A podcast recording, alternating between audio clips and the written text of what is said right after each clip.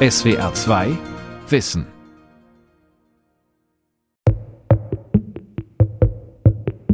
Wie kann ich dazu beitragen, das Klima zu schützen? Das fragen sich nicht nur Kinder und Jugendliche, die bei Fridays for Future mitmachen. In der Schule steht Umweltbildung allerdings meist nicht auf dem Lehrplan. Dabei sagen laut der Shell Jugendstudie von 2022 drei von vier jungen Menschen, dass ihnen die Umweltverschmutzung Angst macht. Kinder und Teenager erleben selbst, dass es wärmer wird und Überflutungen gibt, dass die Meeresspiegel steigen, Gletscher schmelzen und viele Tierarten vom Aussterben bedroht sind. Wissen über die Umwelt und ihren Schutz zu vermitteln, ist ein wichtiger Bildungsauftrag. Wie lernen junge Menschen, was sie selbst tun können? Umweltbildung in Schule und Kita, Klimaschutz von klein auf, von Silvia Plahl. Die fünften und sechsten Klassen der christlichen Münsterschule Bad Doberan gehörten 2020 zu den Energiesparmeistern in Deutschlands Schulen. Diese Auszeichnung haben die 11- und 12-Jährigen entsprechend gefeiert. Wir haben nur Glasflaschen verwendet und auch keine wirklich in Plastik verpackten Lebensmittel benutzt für die Feier. Und wir haben auch Deko wie Luftballons oder Luftschlangen und sowas weggelassen, weil das Plastik oder Papier ist, das einfach nur danach weggeschmissen wird. Wir hatten dann Tischdecken, die halt dekoriert waren, glaube ich, oder? Ja, genau. Aus den Haushalten der Kinder, also damit da nicht extra welche irgendwie gekauft werden müssen. Da hatten wir auch so einen Büchertausch. Wenn wir ein Buch hingegeben haben, durften wir uns ein anderes wegnehmen. Da gab es auch Schmuck, den man tauschen konnte. Und da konnte ich mir auch coole T-Shirts mitnehmen. Ressourcen schonen, möglichst wenig Müll erzeugen, nachhaltig denken und handeln, Energie sparen. Den Mädchen und Jungen der Grundschule fällt dafür einiges ein. Sie werben für Mehrweg-Wasserflaschen, haben Schulbuchverlage gebeten, recyceltes Papier zu verwenden. Ihr neuestes Projekt ist ein Klimapfad durch ihren Heimatort Bad Doberan, eine idyllische Kleinstadt westlich von Rostock. Von hier aus sind es nur ein paar Kilometer an die mecklenburgische Ostseeküste.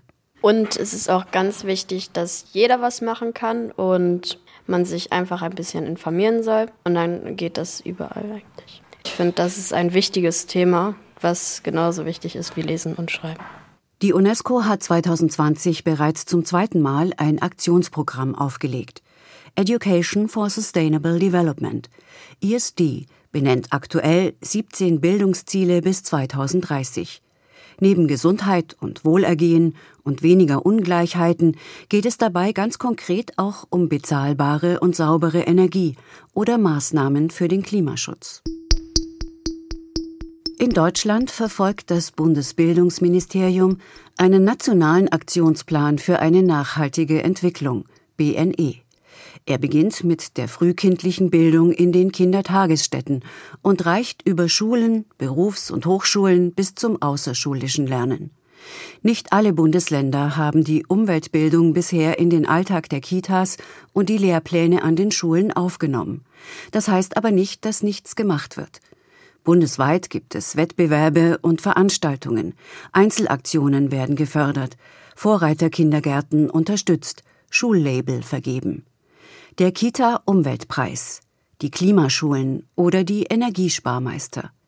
Ein Anfang findet die Grundschullehrerin Katrin Lampen. Das passt überall in den Rahmenplan. Katrin Lampen unterrichtet Naturwissenschaften an der preisgekrönten Grundschule in Bad Doberan. Den Kindern einfach Zusammenhänge auch aufzuzeigen und sie zu sensibilisieren. Und wenn man das hinkriegt, möchten die auch gerne was begreifen und daraus resultiert, dass sie auch was schützen wollen. Ich glaube, dass die Kinder das aus sich heraus sehr gerne tun. Engagierte Fachkräfte versuchen den Selbstwert und die Selbstkompetenz junger Menschen zu stärken, auch bei dem komplexen Thema Umwelt und Klima. Sie starten mit den Kleinsten.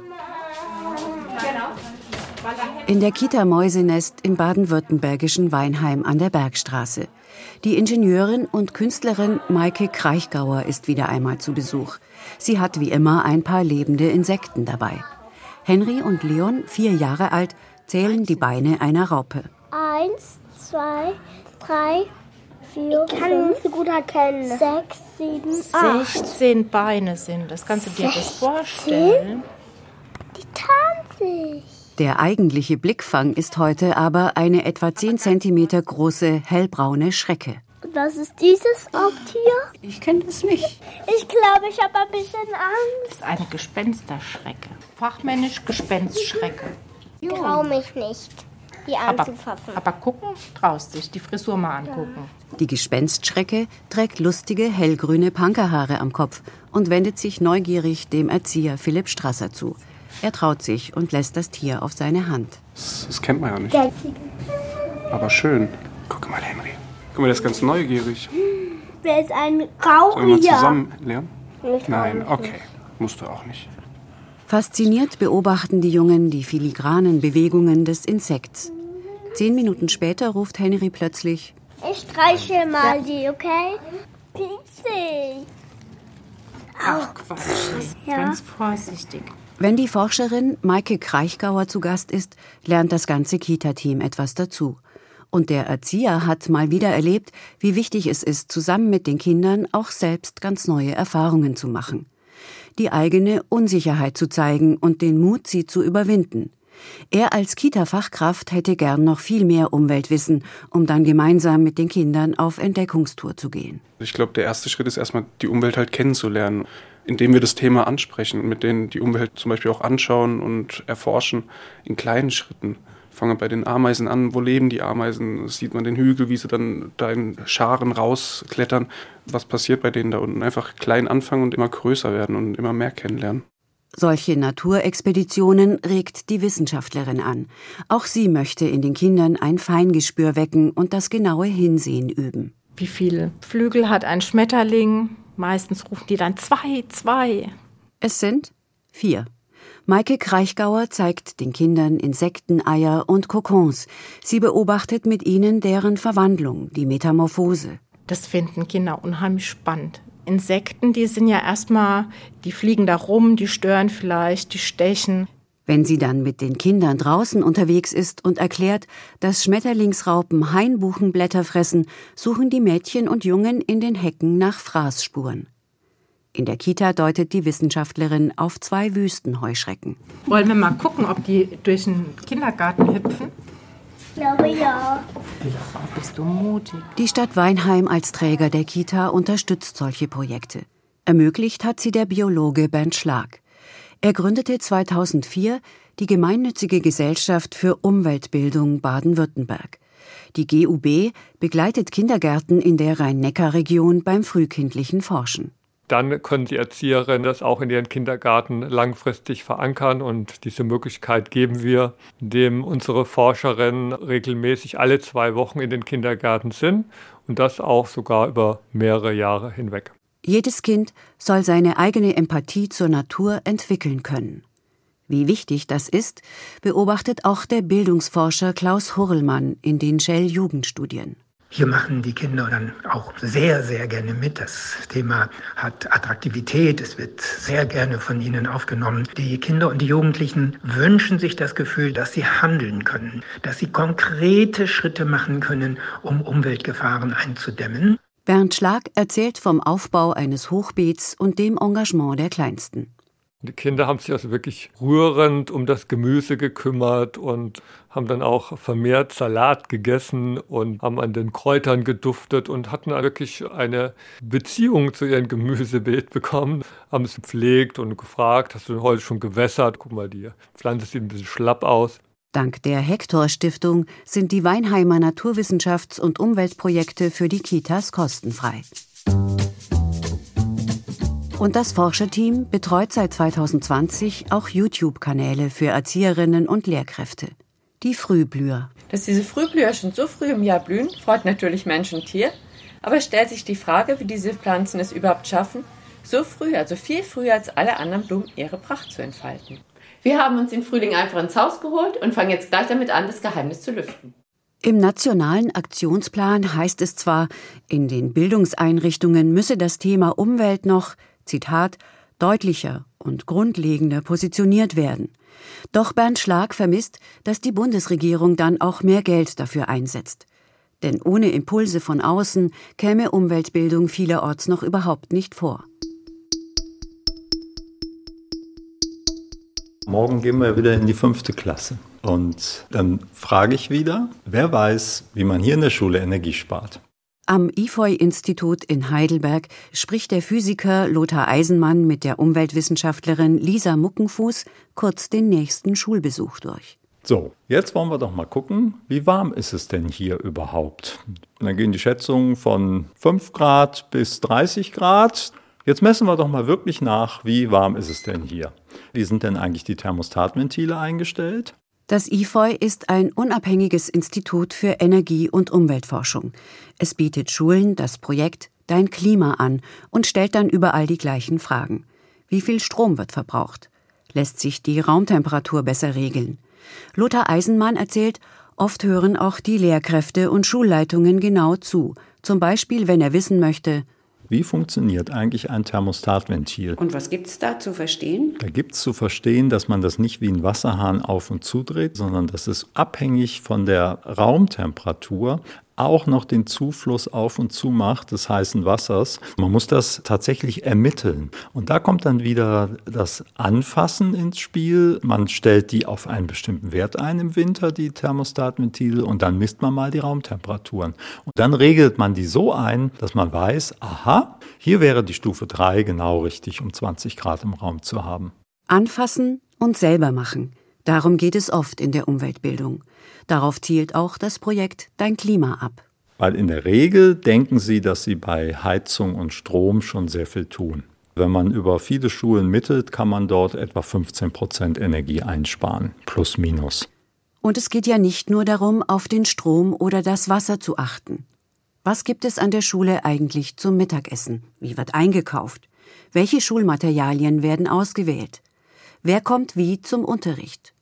Lisa Muckenfuß spricht zum Beispiel das Mülltrennen im Klassenzimmer an. Das ist immer ein ganz großes Thema, weil sie das oft nicht richtig hinbekommen. An der Schule fehlen Mülleimer und die entsprechenden Tonnen und Container. Es hakt etwa an der Papierentsorgung. Und dann überlegen sie meistens und denken, ja stimmt, Papier fällt doch immer noch an, vor allem in Grundschulen, wird gebastelt und auch Arbeitsblätter beschriftet, da geht auch mal eins schief und muss auch mal entsorgt werden. Die Schulen können den Papiermüll sortieren. Die Kommunen und Landkreise sind für Container und deren Leerung zuständig. Sie sind sehr oft auch Schulträger und das IFOI-Team nimmt sie mit in die Pflicht. Um Fenster, Dämmung, Heizung oder die Verkehrsplanung hat sich sowieso die Gemeinde zu kümmern.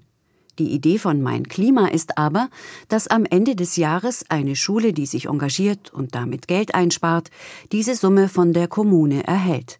Als Prämie und Ansporn für weitere Veränderungen in der Schule wie im Rathaus. Eine solche Prämie hält in Städten wie Heidelberg, Hannover, Berlin, Hamburg oder Bremen seit 25 Jahren Projekte am Laufen, erzählt der Physiker Lothar Eisenmann. Die große Aufgabe der Zukunft ist jetzt, die Schulen und Kleinkommunen in der Fläche zu erreichen. Das ist sehr viel mühsamer. Umweltbildung ist eine Mischung aus Informieren, Aufklären und selbst Vorbild sein. Jungen Menschen zeigen und auch beweisen, dass sie etwas bewirken können und ein aktives Mitglied einer demokratisch handelnden Gesellschaft sind. Denn Kinder und Jugendliche sollen nicht nur sinnvolle ökologische Entscheidungen treffen können, sondern sie auch umsetzen dürfen. Fisch mit dem Goderfisch wäre regional bei uns. Beim Ideenlab des Netzwerks Startup Zukunft in Potsdam. 35 Schülerinnen und Schüler aus ganz Brandenburg haben sich auf fünf Tischgruppen verteilt. Sie wurden für diesen Tag der neuen Ideen ausgewählt, weil sie umweltfreundliche Schulfirmen führen und diese noch nachhaltiger machen wollen. Passend zu den 17 Sustainable Development Goals der Vereinten Nationen. Dort ist das Ziel Nummer drei Gesundheit und Wohlergehen kann man Schüler dafür gewinnen und Schülerinnen darauf zu achten, dass sie nicht so viel Fastfood essen, sondern andere Dinge spannend finden. Fragt der Moderator. Also ihr wisst ja alle, wir erwarten, dass ihr die Welt rettet. An einem der Tische grübeln sechs junge Männer vom Oberstufenzentrum Frankfurt-Oder mit einer Lehrerin. Grundsätzlich wäre es natürlich schön, wenn wir in der Schule immer gratis Mittagessen hätten. Ein Schulzentrum für Klasse 11 bis 13. Ihre Schulfirma heißt Snack OSZ. Besonders leckeres Essen, es geht um was die Schüler halt auch wollen. Ich sehe schon, ihr habt Suppen da stehen. Kürbissuppen, Und Kartoffelsuppen haben wir halt gemacht. Und Erbsensuppe. Wir machen dann quasi aus der Region, aber dadurch verkaufen wir nur das an dem Tag und das bleibt dann halt auch nicht so viel übrig wie im Supermarkt. Das heißt, es wird dann weggeworfen und dann ist es weg. So, das heißt, wir können es immer wieder neu machen und dann immer wieder neu verkaufen. Das Thema Umwelt finden Felix, Timo, Florian und Maurice spannend. Weltretter, wie der Moderator sie genannt hat, wollen die 17- und 18-Jährigen nicht sein. Die ältere Generation ist ja auch immer noch da und so nach dem Motto, so jetzt könnt ihr wachen. Vielleicht schafft ihr was Besseres. Wir geben auf, kein ja, Zweiter. Habt ihr denn Lust, tatsächlich was zu verändern? Ja, definitiv. Weil man möchte das tun. Es steht halt nicht in unserer Schuld, dass wir es machen, aber wir haben halt trotzdem Lust. Man entwickelt was und dadurch kommen halt auch so Ideen zustande. Am Tisch der Lila Lunchtime sagt Christina, wir machen Sandwiches und Hotdogs. Wir sind sowas wie ein kleiner Kiosk in unserer Gegend. Also die Menschen, die bei uns so da so sind, die können wir unterstützen. Aber damit werden wir nicht die Welt retten. Das ist ja wohl klar, glaube ich. Die Mädchen und Jungen der Lila Lunchtime denken darüber nach, wie sie noch umweltfreundlicher werden könnten. Sie gehen auf die Oberschule in dem kleinen Ort Brück im Kreis Potsdam-Mittelmark. Im Einzelhandel dort sind die Preise sehr angestiegen. Die Lila Lunchtime muss bei den Discountern einkaufen, sonst werden die Brötchen und Cookies an ihrem Kiosk zu teuer. Willi überlegt, was man für diejenigen tun kann, die ohne Essen in die Schule kommen. Bei den Hotdogs, wo die Würste manchmal übrig bleiben, könnte man zum Beispiel Kindern aus meiner Klasse, bei denen oft nichts mitgenommen wird, weil die so viele Geschwister haben, vielleicht mal eine Wurst oder so verteilen. Lea erzählt, sie wollen jetzt Fahrräder anschaffen und suchen dafür Sponsoren und Partnerschaften. Damit wir keine Autos mehr brauchen zum Einkaufen. Bei größeren Einkauf ist es schwer, immer die Taschen zu tragen und deswegen wäre ein Fahrrad gut zum Transportieren auch. Partnerschaften bilden, Sponsoren suchen, mit der Nachbarschaft zusammenarbeiten. Umweltbildung endet nicht am Schultor. Wir wollen raus aus der Schule, wir wollen aufklären, wir fangen im Kleinen bei uns an und uns geht es auch um alle anderen Generationen. An der christlichen Münsterschule in Bad Doberan öffnet Antonia Frenz-Röhmhild an ihrem Laptop eine Karte. Doberan ist ja ein Ort, der unheimlich viele Besucher auch hat. Die Lehrerin für Sach- und Weltkunde zeigt eine Skizze vom aktuellen großen Projekt, der Klimalehrpfad. Ein Projekt für die ganze Stadt. Wir haben probiert, die Eltern und andere Experten zu gewinnen für diesen Klimalehrpfad.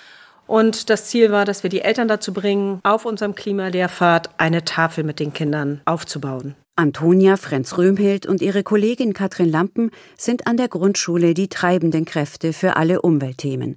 Auf den Tafeln soll es gehen um die Geologie, Artenvielfalt, Müllvermeidung, das ist was, was die Kinder einfach auch gleich umsetzen können. Verkehr, ganz wichtig. Nachhaltiger Tourismus. Der ist in der Stadt dann, alle können hingehen, der ist barrierefrei und ist sehr informativ. Dem Bürgermeister Jochen Ahrens gefällt die Idee.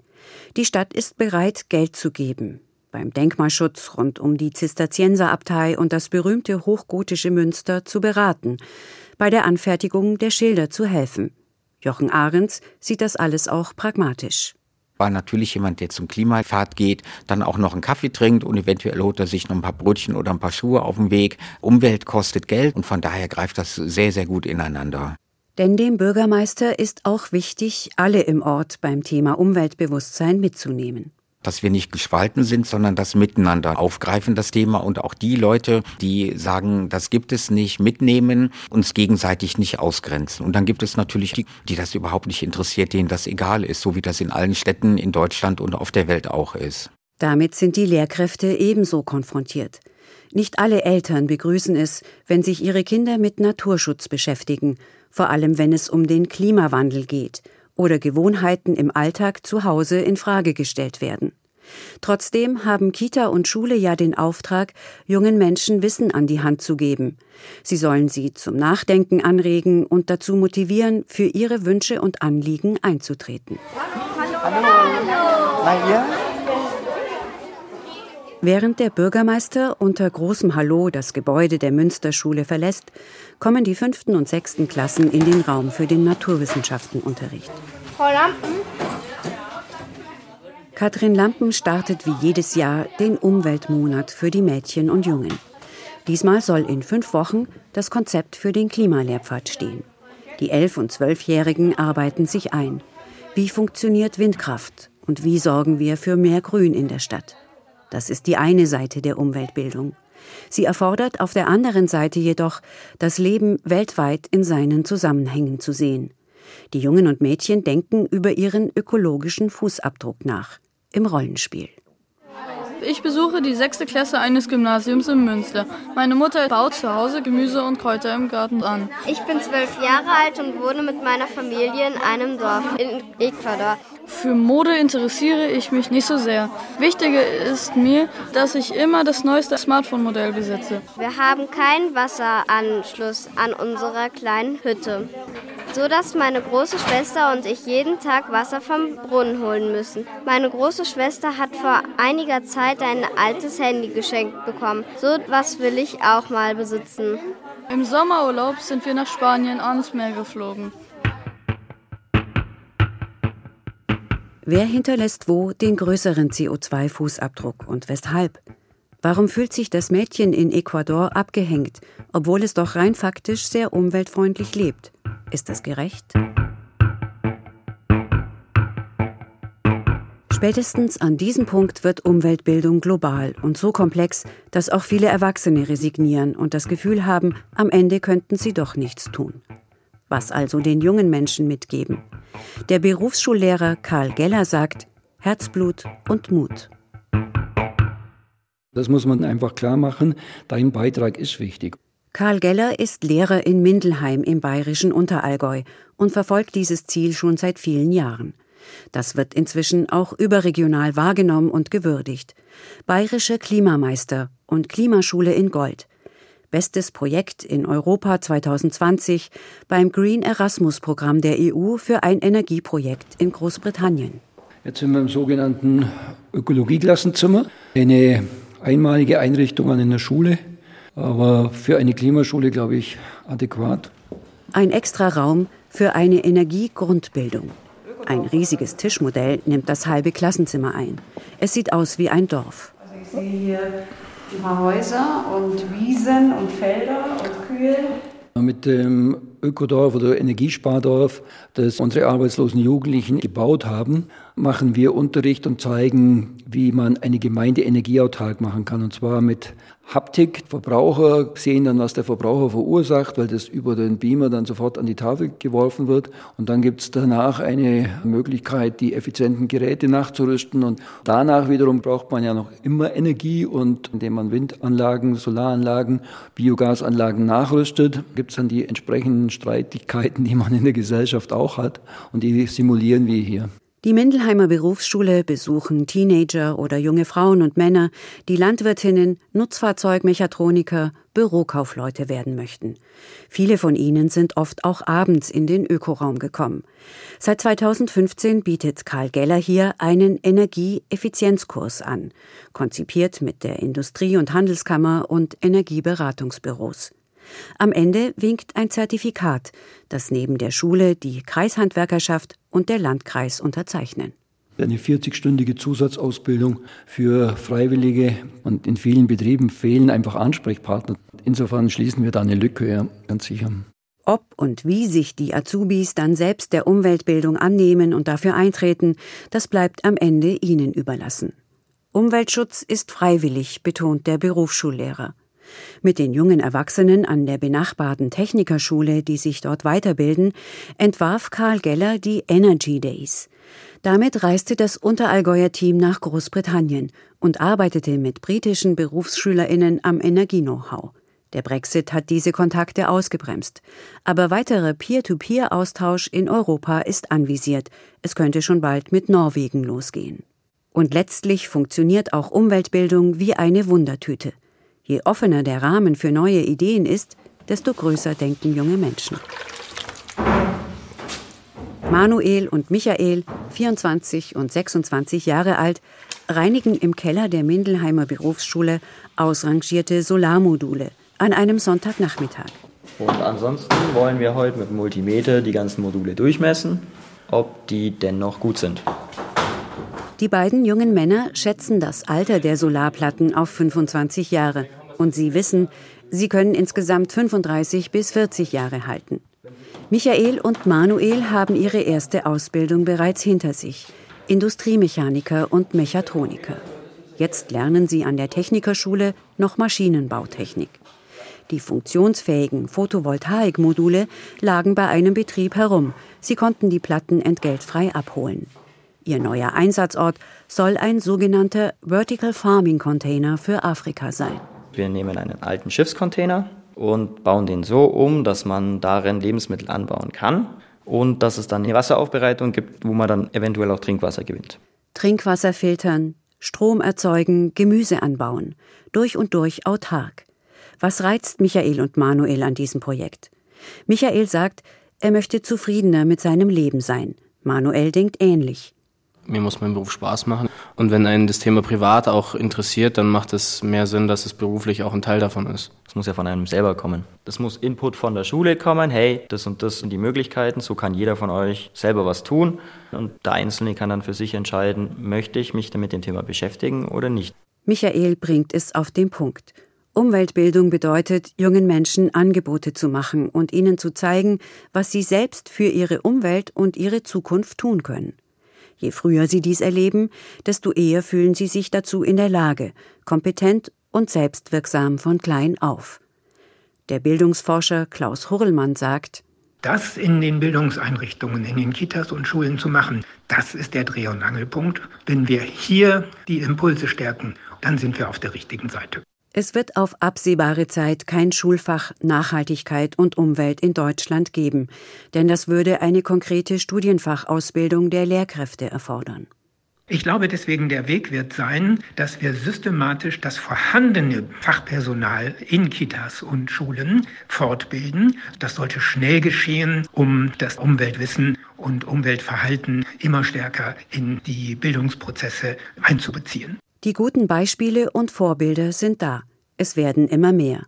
Kitas und Schulen, die mutig vorangehen und experimentieren, die sich Materialien und Expertise besorgen und selbst erarbeiten, sich vor Ort vernetzen und die Kinder und Jugendlichen bei ihren Ideen unterstützen. SWR 2 Wissen Umweltbildung in Schule und Kita. Klimaschutz von klein auf. Autorin und Sprecherin Silvia Plahl. Redaktion Vera Kern.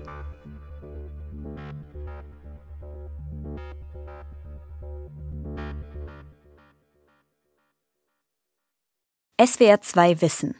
Manuskripte und weiterführende Informationen zu unserem Podcast und den einzelnen Folgen gibt es unter swr2wissen.de.